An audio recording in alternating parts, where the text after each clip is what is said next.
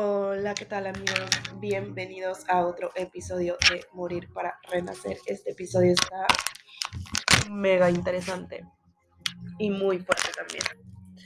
Eh, hace mucho no grababa porque estuve un poco distante, con mucho trabajo, bendito sea Dios, y pues con muchos problemas también, ¿no? Ya de ansiedad, depresión, así. Entonces, eh, decidí mantenerme un poco alejada de los episodios del podcast, pero ya estamos de vuelta. Voy a tratar de grabar eh, una vez a la semana para, para que estén súper pendientes. Bueno, les voy a platicar de qué se trata este nuevo episodio. Y el episodio le voy a llamar ¿Sabes realmente quién eres? ¿Sabes realmente qué quieres y por qué lo quieres? Yo muchas veces pensé que quería algo, porque así me habían dicho que tenía que ser, porque así me habían dicho que, que tenía que yo querer, ¿no? O sea, como ya les he contado en otros episodios, yo vengo de una familia súper convencional donde la mujer no puede decir groserías, donde la mujer tiene que ser la niña bien, donde pues obviamente sus papás quieren lo mejor para sus hijas. Este, me acuerdo que cuando me vine a trabajar a Cancún de hotel de animadora, mi mamá me lloraba y me decía, tanta educación para que mi hija termine de bailarina en un hotel. Y yo no voy a ser bailarina, voy a ser animadora, pero ¿cómo es posible que la hija de una señora bien de toda la vida termine de animadora en un hotel?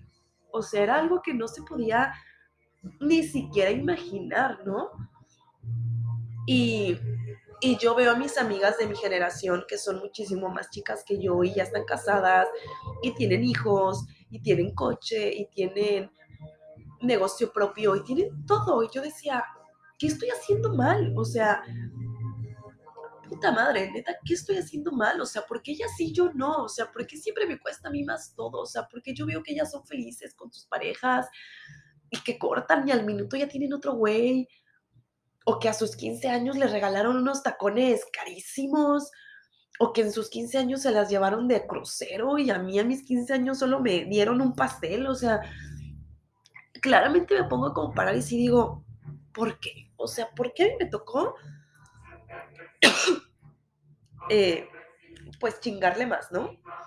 Entonces, yo siempre pensé que yo tenía que querer casarme y tener hijos, ¿no? Y de hecho, eso era un problema con mi psicóloga porque siempre me preguntaba, Mariana, ¿por qué te quieres casar? Y yo, porque sí. Porque sí, porque, porque eso es lo que hace la gente de Guadalajara, ¿no? Eso es lo que hace la gente de México, eso es lo que se hace, ¿no? O sea, te casas, tienes hijos y formas una familia, ¿no? Este, pero obviamente había algo más, obviamente había algún detrás, un trasfondo, ¿no? Pero pues no sabía el por qué realmente lo quería, ¿no? Dices, ¿por qué quieres ser psicóloga? Porque me fascina la mente humana, porque me fascina el por qué la gente piensa como piensa, me fascina el por qué la gente quiere lo que quiere, ¿no?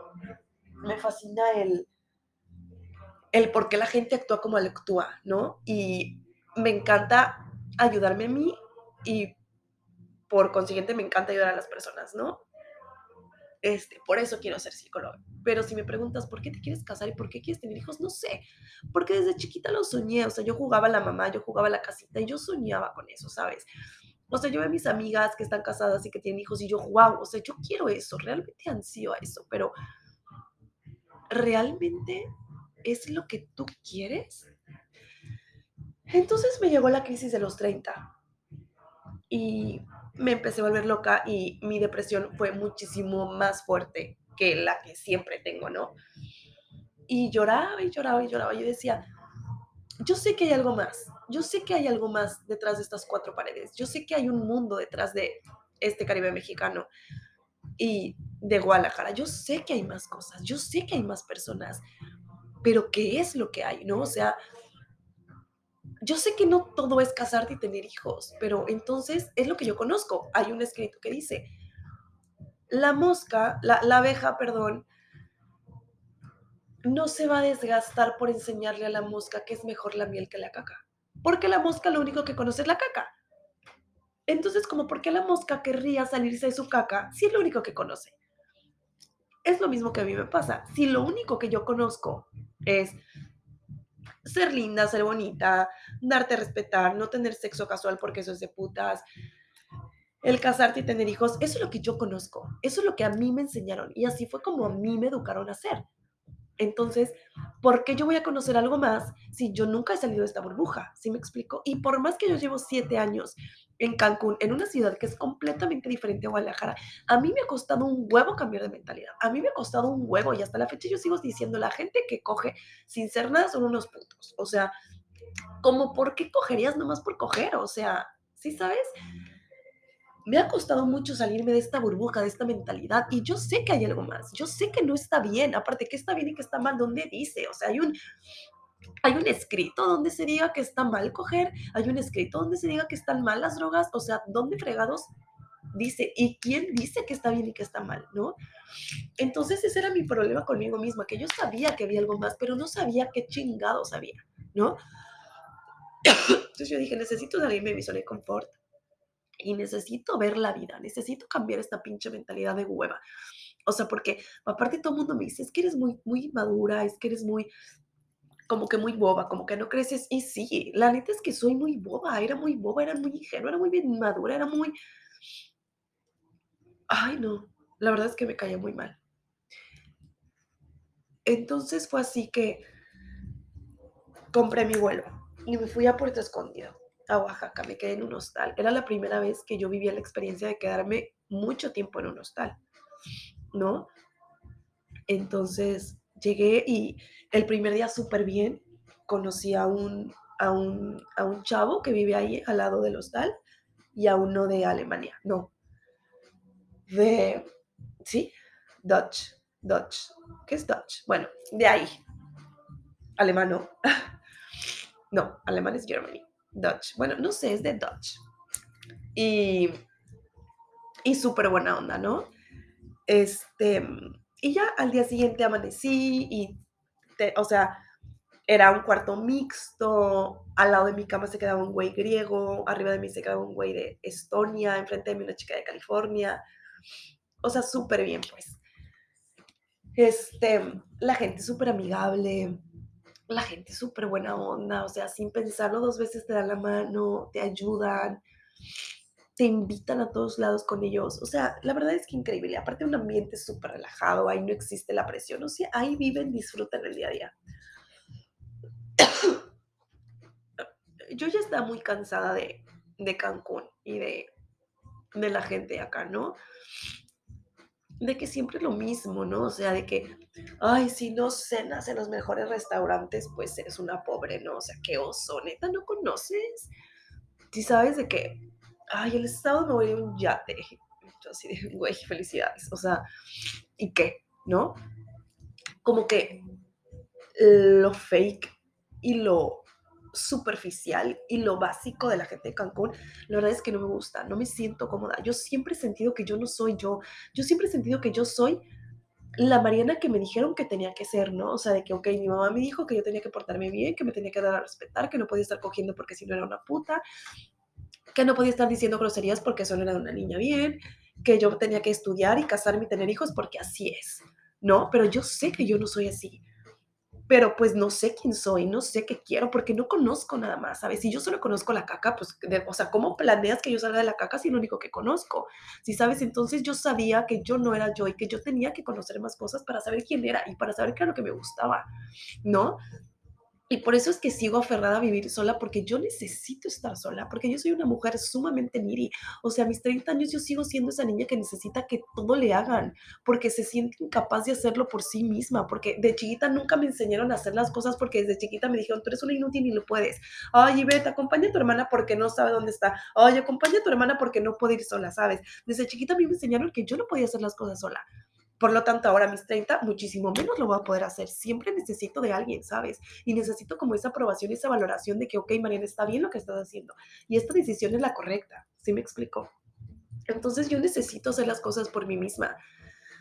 Y por eso es que me fui sola. Yo dije, necesito salirme de mi zona de confort, necesito salirme de lo que yo conozco y necesito salirme de lo que yo sé que existe. Y necesito saber que existe más de un puto mundo, de una pinche religión, de de que todo, hay más cosas en la vida, ¿no? Entonces me fui, la verdad la pasé súper bien, la gente increíble. conecté con gente increíble, la gente literal en un minuto te cuenta su vida y no, y no te preguntan que dónde estudias, cuánto dinero tienes, con cuánto dinero te viniste o nada, o sea, no les importa nada más que platicarte, convivir contigo y compartir una copa y compartir una tarde agradable y crear momentos, ¿sabes? Es lo único que les importa. Entonces ahí fue cuando empezó como mi, pues mi experiencia fuerte, ¿no? O sea, mi, mi lección, pues.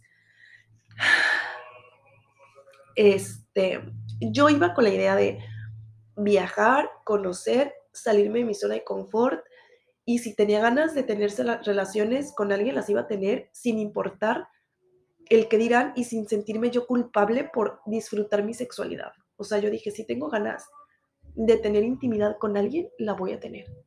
Porque yo estoy cansada de perderme mis años más cogibles porque me dijeron que está mal. Porque me dijeron que el hombre me va a ver como una puta y que nunca me va a tomar en serio. Eso tiene más que ver conmigo que con otra persona. ¿No? Si yo pienso que una persona es una naca, no tiene nada que ver con ella, tiene más que ver conmigo y con las creencias que yo tengo acerca de lo que significa naca. No, no tiene nada que ver con otra persona. Entonces yo fui como a liberarme, como a salirme de mi caparazón y que renaciera una nueva Mariana, ¿no? O sea, como las serpientes cambian de piel, así yo necesitaba. O sea, cambiar de perspectiva, de mente, de creencia y renacer. ¿No? Entonces, conocí un chico que es de España. Y todo comenzó muy raro. La verdad es que la relación se fue se fue dando de una manera súper tranquila, súper pacífica, pero todo pasó muy rápido, pues, o sea, conectamos de una manera increíble, pero de una manera muy extraña también, porque fue muy rápido, pues, pero todo se sentía muy bien, pues, o sea, todo se sentía como que súper tranquilo, pero platicábamos de cosas muy intensas, pues, por lo tanto, la relación se tornó muy intensa. ¿Qué fue lo que pasó? Pasó que, este, pasó que eh, él me dice de que, ay, qué guapa, ¿dónde vas? Y yo, ay, por un suero. Me dice, ah, pues, ¿quieres que te lleve? Tengo auto, yo tengo que ir a Chedraui y sacar dinero. Y yo, ah, bueno. Entonces me llevó por mi suero, lo acompañé a Chedraui y luego me dijo, ¿qué vas a hacer? Y yo, nada. Y me dice, ah, pues vamos a comer. Y yo, vamos a comer. Fuimos a comer. Cuando yo quería pagar, él me dijo que no, que él me invitaba. Y yo, wow, gracias. Está haciendo un increíble viaje. este, un día anterior me habían, yo había ido a la playa sola y, un israelita me vio y me invitó a, a, surfear. Este, me iba a regalar la clase, pero el mar estaba súper picado y me regaló una pulsera por mi cumpleaños. Y yo, wow, o sea, la gente está siendo muy amigable conmigo. Increíble. De ahí nos fuimos a, este, ¿dónde nos fuimos? Bueno, empezamos como a viajar, pues, o sea, de que a conocer playas, nos fuimos de que a Mazú, de a Carrizalillo, y empezamos a platicar súper a gusto, pues, o sea, súper a gusto, pero la plática fue como muy fuerte, pues, o sea, él me contó toda su vida, yo le conté toda mi vida y él me dijo, es que me siento muy cómoda contigo porque esto no lo sabía ni mi expareja, o sea, contexto, el güey se le acaba de morir el papá, este, acaba de terminar una relación de ocho años, la exnovia como que una hija de puta, tenían una relación súper tóxica, era una relación súper dependiente de ambos. Y yo me empecé como que a sentir identificada por la relación, porque su relación, a pesar que duró muchísimo más años que la mía, pues también fue una relación muy tóxica, ¿no? Con el chico que les había contado que, que me dio la depresión que yo me quería morir. O sea, el chico por el cual estoy en este podcast y estoy en este aprendizaje, este, fue como muy, muy similar a la de él, ¿no? Entonces, como que teníamos muchas cosas en común, pues. Entonces empezamos a viajar juntos, de qué playas, bla, bla, pasar 24/7 juntos.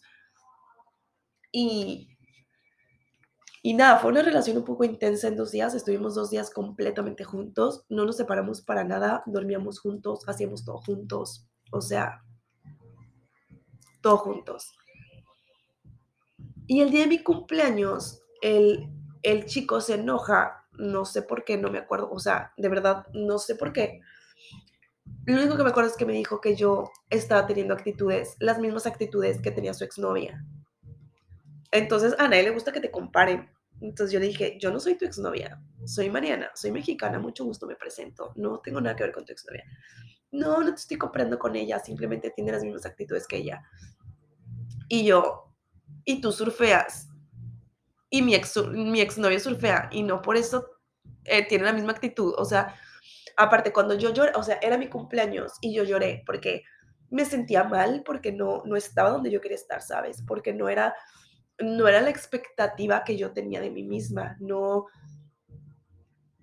no, no, o sea, no, no esperaba estar en mi cumpleaños a las 12 en la playa tomando una caguama escuchando música electro, ¿sabes? Realmente no era lo que yo tenía en mente, pues entonces, pues también me dio sentimiento porque digo, no estoy donde quiero estar, de chiquita yo me veía mis 30 en otro momento y creo que estoy muy lejos de estar donde quiero estar. entonces me dio sentimiento y lloré. Y aparte, pues a ver, yo lloro todo, todo el tiempo, ¿no? Y él me decía, es que no llores, Mariana. Hay cosas más importantes. O sea, tú aprendiste la vida a los 24 años, yo aprendí la vida a los 8. Y mi exnovio era igual, o sea, mi exnovio cada vez que yo lloraba minimizaba mis emociones y mis sentimientos y me decía, neta, por eso lloras, Mariana. O sea, yo salía delante del cáncer y yo, güey, felicidades. O sea, good for you, o sea, te aplaudo que hago. O sea, hay gente que su problema es que no puede comprar un yate, güey, y ese es su pinche problema, güey. Mi problema es que tengo 30 y no estoy donde quiero estar, y ni siquiera estoy pinche cerca de estar donde quiero estar. Tú puedes que a los 8 veías cómo le pegaba a tu papá, a tu mamá. El peor es que a los ocho tú saliste adelante. Brother, cada quien tiene vidas diferentes. No minimices mis emociones y déjame llorar, ¿no?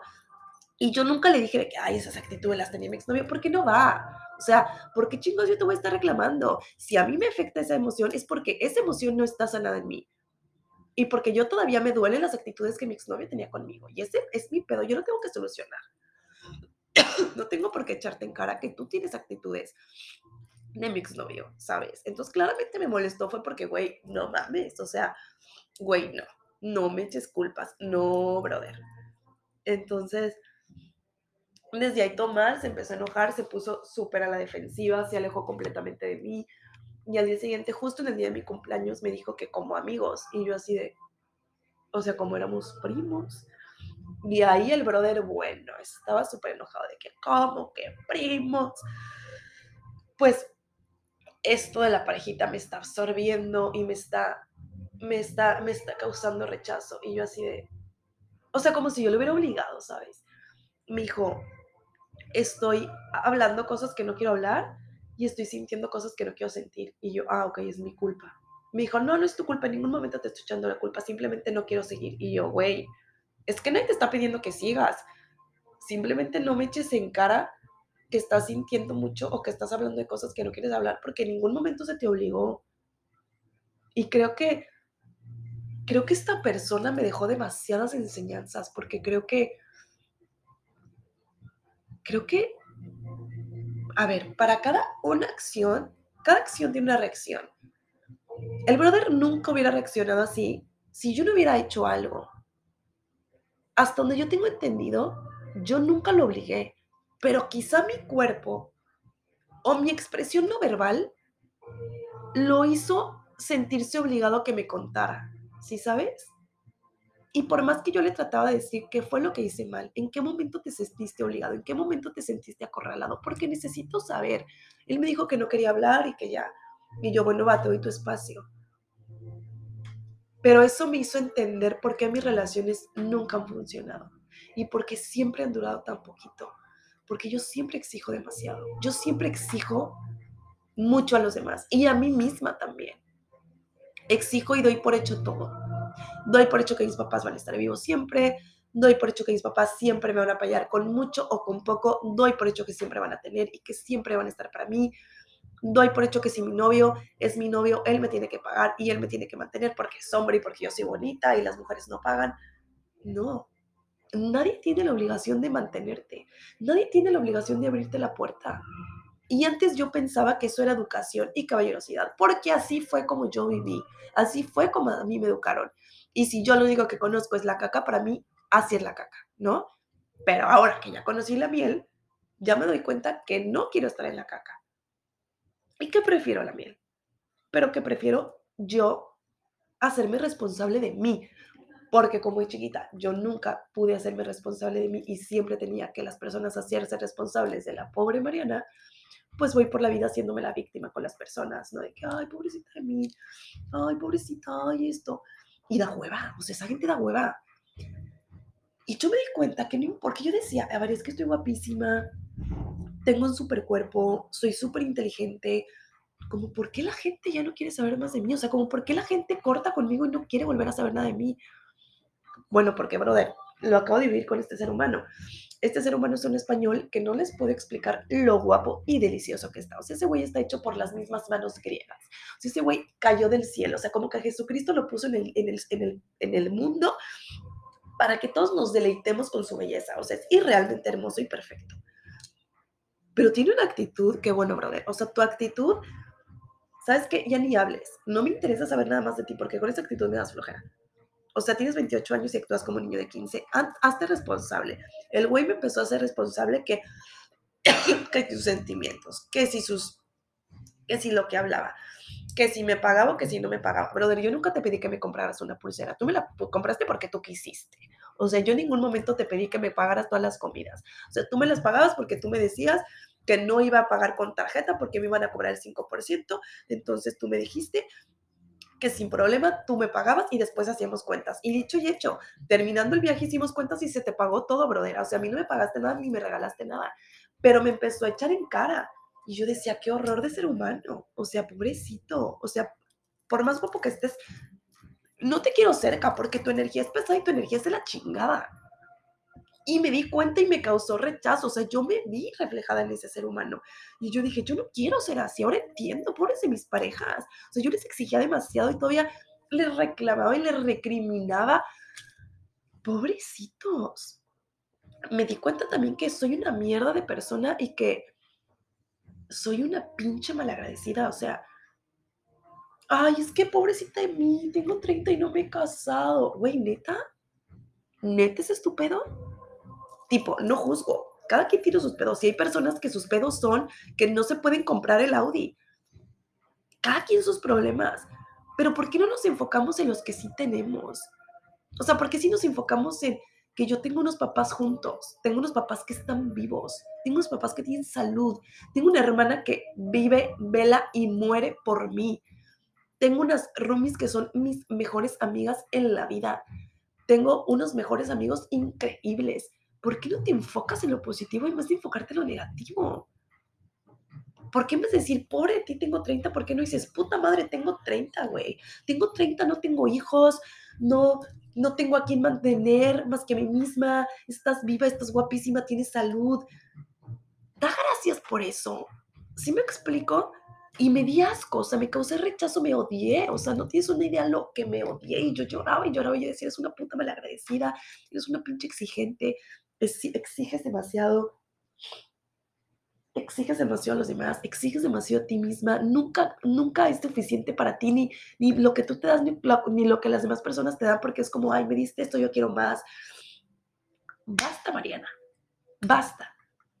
Este año y este, y este cumpleaños y este viaje me enseñó a ser más agradecida con mí misma y a disfrutar lo que tengo, aprender a pinches fluir. Si yo me quiero casar, evidentemente me voy a casar y si no me caso está bien. Porque yo siempre vivía como que súper aferrada y yo, yo quiero esto y yo quiero esto, yo quiero esto. Y no me doy cuenta de lo que la vida me da. No vivo el puto presente. Y es horrible. Entonces aprendí eso. Y este ser humano me enseñó a que tu cumpleaños no es tan importante, es un día más mejor celebra el día que te des cuenta que eres una mejor persona, que murió la mañana que tú creías que eras y que nació una nueva mujer. Valora y agradece lo que tienes. Valora que tienes trabajo. Valora que tienes salud. Valora que tienes a tus seres queridos vivos con salud. valóralo. Valora que vives en el puto paraíso. Que vives en una zona increíble. Que tienes tu cuarto propio. O sea, y son cosas tan simples que no te das cuenta, porque siempre queremos más. Porque siempre queremos ser la mujer exitosa, ser la mujer casada que tiene muchos hijos, que mantiene a su marido. No, hay más, hay una vida detrás. Y yo me di cuenta que no me quiero casar. bueno, sí, pero no ahora. Antes era una necesidad. Y antes yo obligaba a mis novios y siempre les hablaba de matrimonio cuando llegaba de que un día, pues no mames, obviamente se iban a asustar. Por eso no me funcionan mis relaciones. Ahora ya no quiero, no exijo nada. Nadie me tiene que abrir la puerta, nadie me tiene que pagar nada. Si lo haces, bienvenido y gracias. Pero si no lo haces, no tienes por qué hacerlo.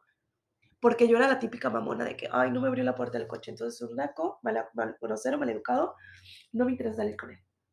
Y me privaba de conocer a alguien increíble solo porque no me abría la puerta. Solo porque a mí me habían dicho que así era, porque yo así había crecido. Mi papá me abre la puerta. Mis amigos me pagan todo. Mis amigos. Porque tú no me lo vas a pagar. ¿No? Pero no es así. No es así. La vida no es así. Y no tiene por qué serlo así. Entonces aprendí a que no tengo que esperar nada de nadie. Nadie me debe y nadie me tiene que dar nada.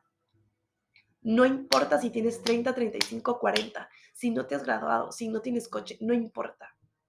Vive, disfruta, crea momentos increíbles.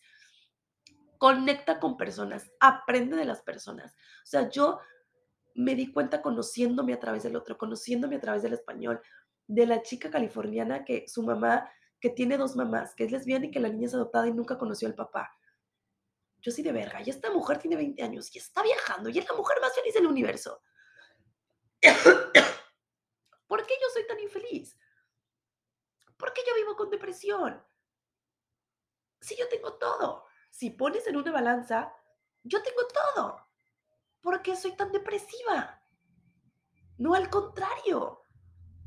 Hay personas que son tan felices con tan poco, personas de 35, 40 años viajando, que vendieron todo y se la pasan viajando por el mundo porque eso quieren. Cada quien vive a su manera, a su ritmo. Cree lo que quieras, pero cree en algo.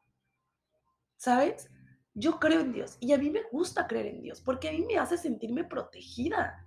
Yo siempre me encomiendo a Dios y yo le dije, Dios, si yo me tengo que ir a este viaje, tú vas a hacer la manera de que yo me vaya a este viaje.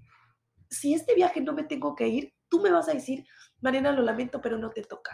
Y me tocaba porque yo tenía que aprender a putazos.